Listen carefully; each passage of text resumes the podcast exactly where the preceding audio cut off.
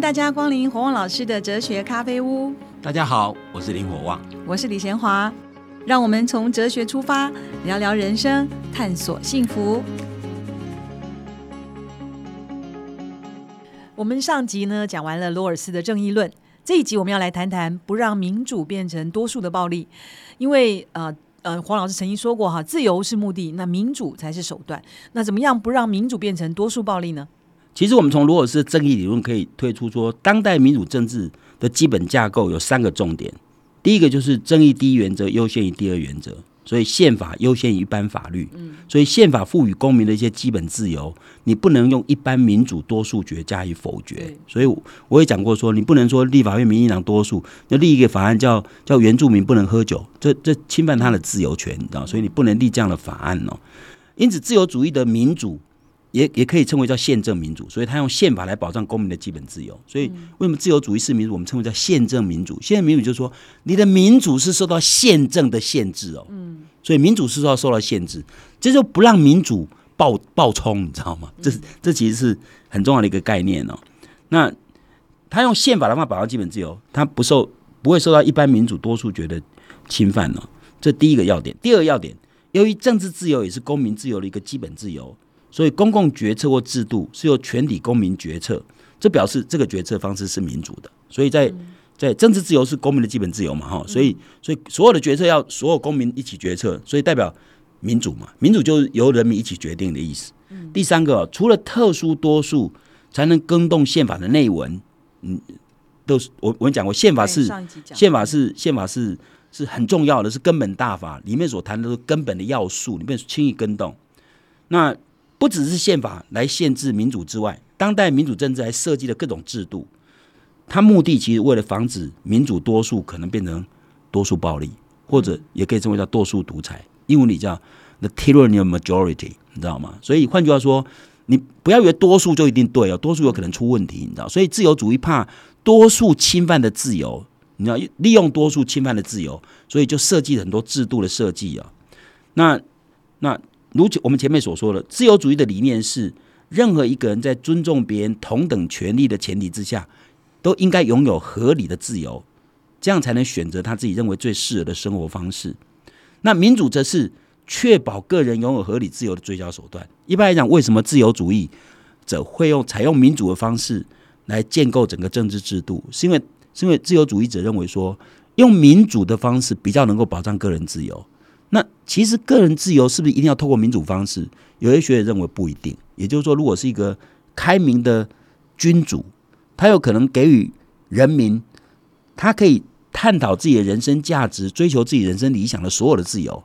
唯一没没有给他，就是不给他政治自由。那一个威权君主有可能他是开明的，就像就像早期的新加坡，其实新加坡其实没有多少自由，你知道吗？但是我们都觉得新加坡很不错。因为新加坡的君主是英明的，你知道吗？但是，但是我们不能依赖君主英明，所以为什么当代是采用民主政治的方式来保障自由，并不是采用君主等待英英明的君主？因为君主不一定都英明啊。君主英明的时候，天下太平；君主不英明，就民不聊生啊。所以，当代是用法治取代人治，所以我要法，我要用法律制度的方式来保障自由。所以这时候就就要对民主，所谓采用民主的方式，就是认为民主最足以。保障自由，但是民主会侵犯自由怎么办？所以自由主义的整个民主制制度的设计哦，事实上是是有一定的模式啊。嗯，所以十九世纪有个思想家，那江苏都没有，或者十九世纪很多思想家对民主都充满了忧虑，因为如果一切都用多数决，那如果如果是用一般多数决，或者即使特殊多数决，那一群人只要掌握足够的多数，他就可以为所欲为。嗯，所以甚至可以假借民主之名。使少数变成奴隶，你知道吗？因为假设一切都用民主，那那那是多数暴力。比如说，我举个例子，我经常举这个例子。假设今天我们中华民国宪法修改到四分之三，如果万一立法委员民进党取得四分之三席次，他可以他可以把宪法里面的总统选举办法修掉。怎么修呢？修成说总统没有任期，这样有可能变成民选的皇帝，你知道吗？就是没有任期嘛。那蔡英文现在任期届满了，要下台，对不对？如果没有任期，他可以下次还可以再选呢，搞不好他要选上，那不是变成民选的皇帝吗？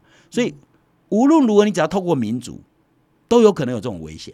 这危险就是我们从民主变成独裁。所以有人会说，哦，台湾现在民主啊，那民进党现在的作为不会变成独裁啊？但有可能，希特勒当年也是德国万民拥戴出来的，最后变成大独裁者。所以你不要以为民主不会变独裁，是有可能的。所以你要有些机制，使得民主不会变独裁，就民主要受到一些限制，民主的运用要受到限制，这样才有可能使得使得民主不会变成独裁哦。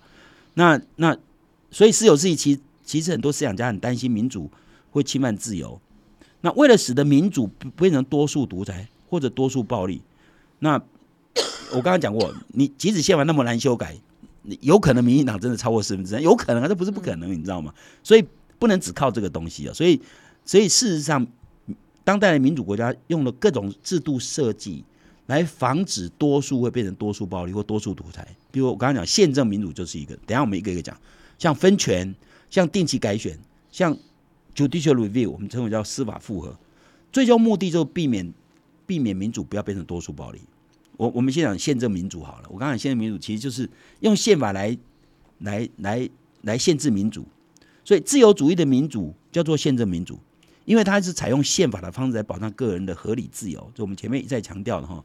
这些基本自由不不受一般多数决的侵犯，所以当代民主国家把宪法当成国家的根本大法，把宪法跟一般法律分开，宪法的位阶高于法律，并且他要修法一定要一定是多数决，而且是特殊多数。所以，我我前面讲过，中华民国宪法的规定要修宪要四分之三嘛。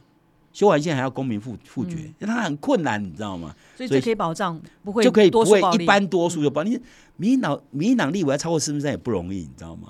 所以任何党要过四分之三，以目前台湾的状况是不可不可能。嗯，所以换句话说，除非有不同党派人都有共同共识的东西，才有可能修宪成功，你知道吗？所以换句话说，这代表代表用宪法的方式确保宪法式的民主，宪政民主就是宪法式的民主，会使得民主不会不会太过分哦。那所以，我们一再强调，自由主义在乎的是自由，也就是人民有权利选择一个自己认为合适的美好人生这样的自由。所以，像人身自由啊、言论、集会、结社、出版等等自由，这些都在宪法明明文规定哈。那使得这些自由本身不容易被变动。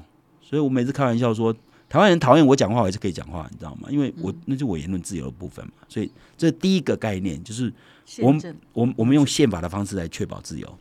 第二个设计就是权力分立，就所谓的分权。自由主义民主另外设计就是分权。那西方先进民主国家主要是采行政、立法、司法三权，那我们分为五权。那我们为什么分为五权？其实孙中山先生当年在写五权宪法上，他有提到，因为他是他是参照西方的社会的制度，然后以及 截取中国制度的精华。各位知道考试权的来由来，就是我们长期都有科举考试，你知道吗？那监察权的来由是我们也有御史大夫，你知道吗？那有人说，那三权好还是五权好？像像民进党还有部分的国民党党员，现在在国民党立法委员在在强调说，我们要废除考试监察院，但是问题根本不是废除考试院监察院的问题，因为重点不是分三权还是分五权，而是分了权就要独立。我们讲民主需要监督，监督来自于在野党对执政党监督，或者立法委员对行政院的监督，这些东西都是监督的机制哈。还有一个叫制衡，制衡其实是我我让权力分开，我权力分开的目的让权力彼此会制制衡，你知道吗？那如果权力是独大，权力一揽一权独揽，那就那就变成独裁，你知道吗？所以当代民主国家把权力分开，所以不管三权或五权，我刚才讲过。废除考监这个概念呢，并不是关键，所以根本不是考监的问题。我我们要讲更清楚，说我们不是因为多了考监，我们的我们的宪政体制运作出了问题。你可以想想看哦，我们现在如果把监察权交给立法委员，我们立法委员透过预算已经对公务员构成一定程度的威胁，再给他监察权，我们知道监察权是管公务人员，对不对？那他们像尚方宝剑一样，公务员什么都不敢动，你知道吗？这这市场会有问题，因为我们立法委员的水准，坦白讲不是这样啊。那我要讲说，其实美国是三权分立国家，但如果仔细想想看，美国的三权分立，严格讲不叫三权。美国的立法权分参众两院，嗯，参众两代表美国的参议院、众议院。那那如果你的法案没有经过这两院同时同意，没办法成为法案呢。所以这两院之间，这两院，我我在民主党的参议院取得多数席次，我在众议院不一定啊。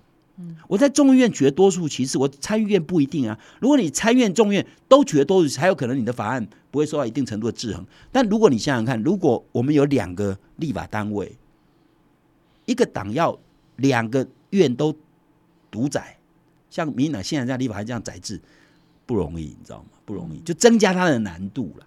所以换句话说，它其实是为了让权力本身不会独大，让权力本身受到一定的制衡。所以美国不止。不只是分参众两院，我们称为叫两院制哈。美国还有一个联邦制，嗯，美国联邦制代表美国的邦其实就像国家一样，所以美国的邦，美国的州嘛，就是美国的州。美国有些州有死刑，有些州没有死刑哦，表示死刑是由州来决定哦。那权力有多大，对不对？嗯，他的目的就是希望美国的总统本身虽然是最大的行政权，对不对？但他没有那么高。因为有些地方权力还是蛮强，州政府的权力，比如州，你你去美国就知道，你去有些州那个他的税比较低，你买东西的税了，有些州百分之五，像我以前在 iwa 收百分之五的货物税，纽约就百分之五啊，对不对？百我们是百分之三，他们是百分之五，所以每一州有一定的税收，州的权力很大，对，所以他们叫联邦，目的就是不让权力独揽了。简单讲就是这样，这就是其实对民主的担心，你知道，不然我取得多数决。选上总统拿了执政权，我就可以为所欲为，那不得了，那那会蛮严重，你知道吗？所以换句话说，其实就是就是分权的概念。嗯，所以所以我们台湾目前的问题，其实是我们虽然五权，但是我们的权力没有独立。嗯，譬如先谈立法权，立法院是最高民意机关，理论上立法委员最重要的职责是代表人民监督政府，对不对？嗯，所以立法委员监督行政院。这是天经地义的，而且而且立法委员，即使我今天我是执政党的立法委员，我仍然应该站在人民的利益的角度监督执政党，所以我可以不必刁难执政党，但是我不能执政党要我干什么就干什么。嗯，我我可以提议说，你们这样提的，你譬如行政行政院提出一个法案出来，立法院不能完全照章照章全收啊。如果照章全收，你是失职哎，你即使是你的执政党提出来的东西，除非他们在在提出的法案前有跟立法院充分沟通，否则如果他提出来法案，你仍然应该站在人民利益的角度监督监督政府。所以不管哪一个党派执政啊，不管哪一个党派执政，不管你是执政党的立委还是非执政党的立委，你的代表、你的职责是人民的利益，你知道吗？如果你今天为了党的利益而把人民利益摆在一边，你是失职。那我们现在立法院严格讲被称为叫立法局，为什么要立法局？因为因为行政院。提什么案，他就就是护航嘛，你知道吗？所以那这样的话，就代表你立法委员自废武功，表示我们立法院变成行政院的附庸。嗯，立法院变行政院的一部分，所以我们立法院没有独立。哎，你知道我讲的意思吗？理论上，如果立法院独立，行政院提的案子，即使他觉得经过缜密的考量，我还是站在人民的角度来挑战他、批评他，使得那个法案会更好。嗯，这是基于全民利益。嗯，但我们现在立法权显然没有很独立嘛，哦。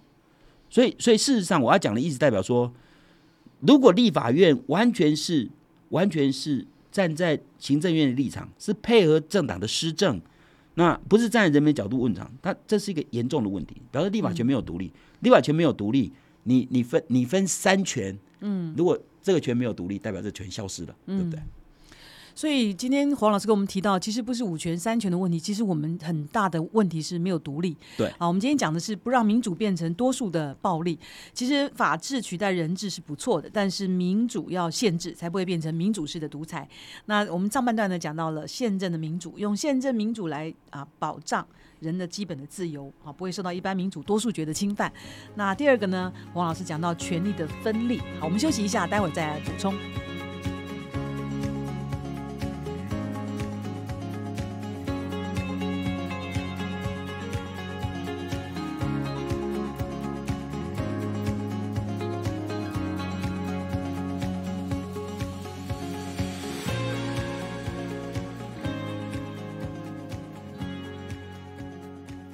那刚才我们上半段讲到权力的分立哈，那权力分开就可以制衡。那可是问题呃，权力分开就可以彼此的制衡，然后增加难度，不会让权力来独揽在某一些啊单位上面。那这个部分是不是请黄老师再说明？嗯，我我们刚刚讲，我们刚刚讲立法院，因为立法院理论上是站在人民的角度监督政府，所以立法院即使立法委员是属于执政党立法委员，他也不能完全以党的利益为考量，还是要站在人民的角度。这样才可能进步嘛，哈，所以行政权跟立法权应该是独立的。所谓独立，就不是说不能配合，不是故意刁难，而是我一定不可能说，只要执政党提的法案，我完全照章全收，我一定要还要仔细审查，站在人民利益的角度哦。所以我经常讲说，在一个民主国家，应该是人民利益摆第一，政党利益第二，个人第三了。但台湾常常就顺序正好颠倒哈。那我们再谈监察权，其实我觉得台湾目前的监察权是一个危机。我我自己。写过文章，可是根本就是狗吠火车，没有人理我。我说，我认为陈局不应该当监察院长。嗯，我没我没讲陈局参与美丽岛事件，我蛮佩服，因为在那个年代是唯一死刑哎，他冒生命危险争取在威权体制下争取自由民主，我觉得蛮值得钦佩的。但陈局监当监察院长，完全没有办法使得监察院是一个独立单位。对，我们都要监察工作是专门打老虎的，因为监察的工作监督的是。有权力的官员，嗯，以及民意代表，所以他真的是打老虎的地方。如果这些官员或民意代表市长有失职，他可以弹劾、可以纠举等等之类的。但是，但是你想想看，陈局，所以有资格担任监察委员，应该是客观、中立、超越党派，你知道吗？那陈局他们觉得陈局就可以做到呢？因为陈局自己党派利益涉入甚深，嗯。现在许多高官都是陈局带出来的子弟兵，他怎么可能会弹劾纠举他们呢？你懂我讲意思吗？这种东西人情嘛，你就我的朋友，我怎么会纠举你、弹劾你嘛？所以我说，监察院现在形式上是是另外一个独立的权利，但其实没有，因为现在监察权完全靠政治指挥，所以监察院应该打老虎，现在变成只能拍苍蝇啊。嗯，我我我我坦白讲，我我的意思说。即使国民党在执政，在全面执政时期，国民党当时用的监察院院长是无党籍的张博雅，后来是新党籍的王建轩，嗯，至少在形式上让他们超越党派，因为超越党派是是当时是民进党、国民党才是主流嘛，那他们监察院监察权来管这这对没有那么涉入那么深，对，但但是事实上，我们我们我们民进党全面执政以后，他是完全肆无忌惮。你知道吗？提名成局是我认为是一个很大的败笔，这使得监察权不可能真正发挥作用。因为因为我自己带出来的子弟兵，我我弹劾他们不太容易，你知道吗？党派色彩太太浓厚。我就说党派利益涉入甚深，这样结果变成监察权政治化，所以监察院也变成行政权的附庸。你知道我讲意思吗？所以所以是没独立啊，所以两权没有了，司法啊啊监察。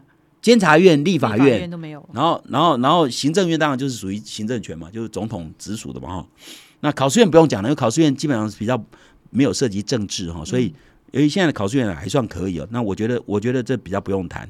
但关键是立司法院，任何民主国家哈，任何民主国家司法有没有独立是最重要的指标。嗯，司法不独立的国家根本就不是民主国家嘛。你你可以想想看。现在中国大陆的统治，你觉得他是司法独立吗？不是，当然不是。他一定跟你讲，他司法是独立的，嗯，但他的司法怎么掌控在统治者手中？嗯，统治者要判这人有罪，这人有罪；统治人不判这人有无罪，就没有罪。那你想想，如果司法权受到政治的威胁，那还讲什么民主国家？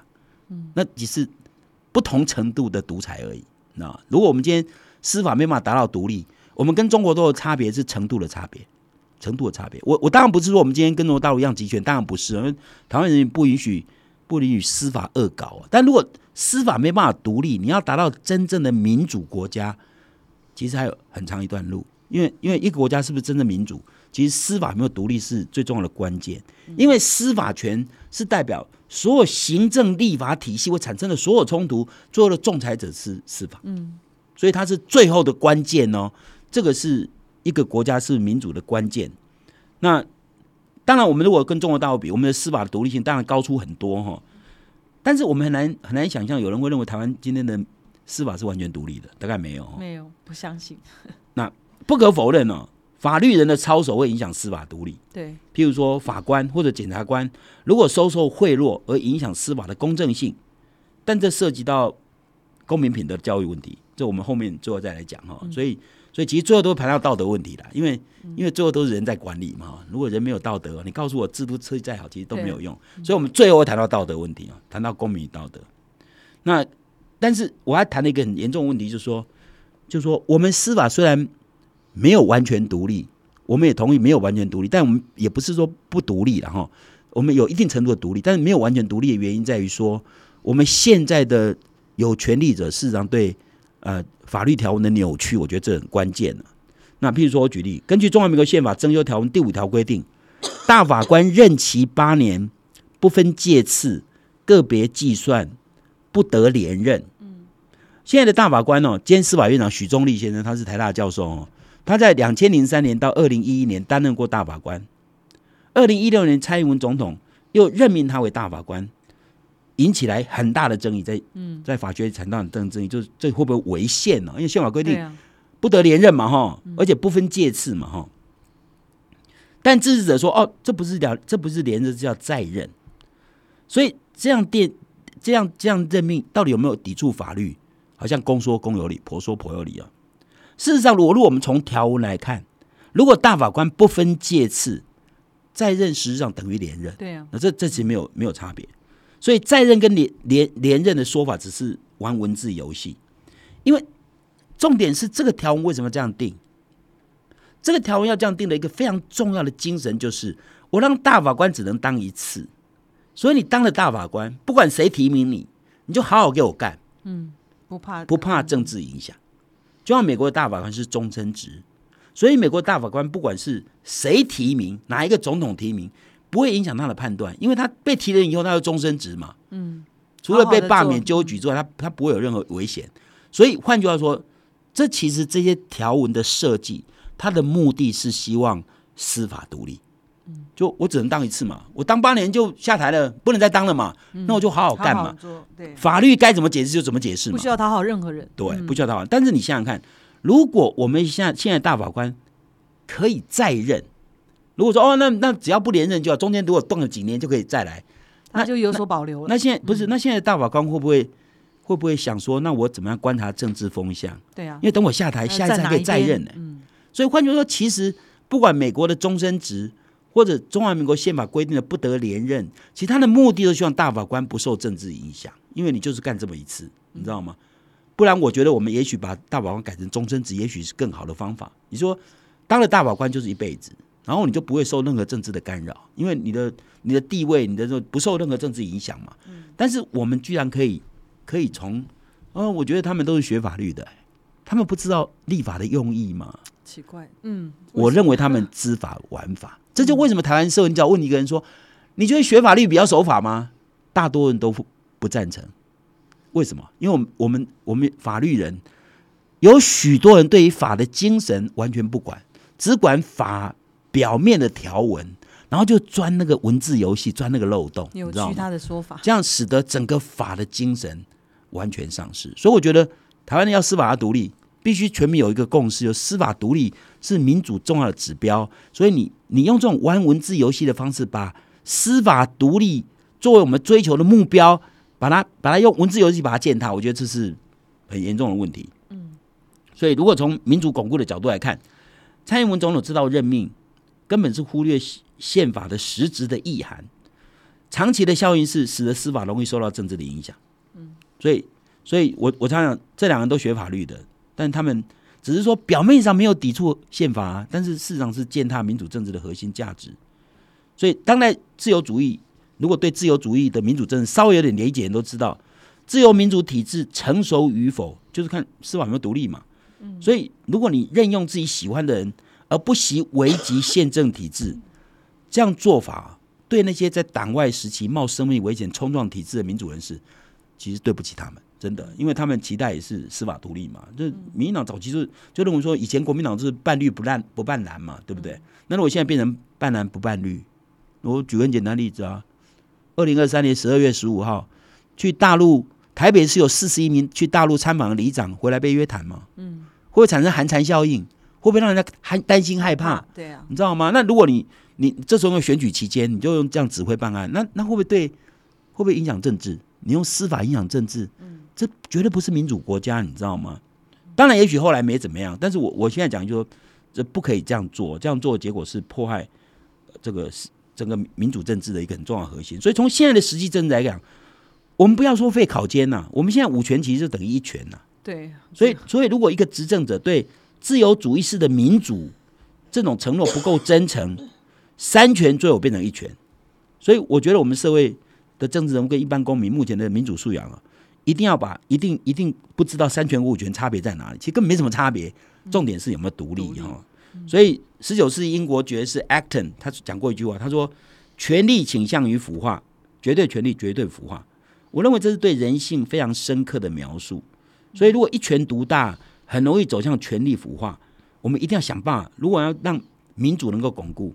我们一定要想办法让权力能够真正独立，因为这才是我们要努力的目标。什么办法可以让他们独立？没有，我讲的就是最一定要透过适当的公民教育。如果大家觉得像我，我写陈局不应该担任监察院长的时候，没有人呼应啊。如果全民就对啊，对啊，他党派利益那么深，不应该不应该介入介入这个这个监察院，不应该担任监察院工作。如果担任监察院工作，事实上会失职。如果全民有这样共识，那我的文章就产生，就一定有人会。会跟着我，你知道吗？那群众效应会产生，执政者会有压力，你知道吗？所以一定一个社会对于某些，我谈的都是一些民主政治的核心价值。我们对这核心价值我有共识，那有权利者就不敢抵触这个共识，因为这所以只能慢慢的透透过公民教育。啊，当然，当然，当然，我我在做很多工作，在做这样的工作，因为目的就是你你的社会要达成真正的自由民主，其实是有是很长的一段路了，不是因为整个政治文化是。跟传统传统威权社会是不一样的嘛，所以我们从乐观的来讲，我们其实算是在进步当中了。但是如果从比较悲观来讲，我们的进步速度似乎有点慢。对，那美国他们三权的分独立是不是都已经成熟到都可以独立了？几乎是都这样。所以美国的大法官，我刚讲终身职嘛，他不太容易。所以美国的总统有保守派有自由派，所以保守派可能会提保守派的的大法官，但因为他们是终身职，他们在跟原来自由派的大法官在辩论的时候，他们只有九个嘛，他们充分沟通，所以他们其实有最后表决书，他会写不同意见书，我就讲为什么反对。所以像我我刚刚讲罗尔斯他在《政治自由主义》那本书里面，他就用了很多美国大法大法官的判例来说明他的自由主义一些一些理论，你知道吗？所以事实上这些东西都是呃，我我民主国家，我们讲民主就是法治，所以对法的重视是非常关键。所以像美国。司法基本上是独立的，你知道吗？对啊，今天透过黄老师这样子谆谆善诱，我们慢慢比较了解啊。其实民主最后变成多数暴力，其实有可能。那如果没有加以限制的话，那经过今天讲法才了解，我们好像是五权独立，其实只有一权，立法院啦、监察院啦、司法院啦，并没有真正的独立。好，我们的今天时间的关系，我们谈到这边，下一集我们继续来讲后面后半段。再见。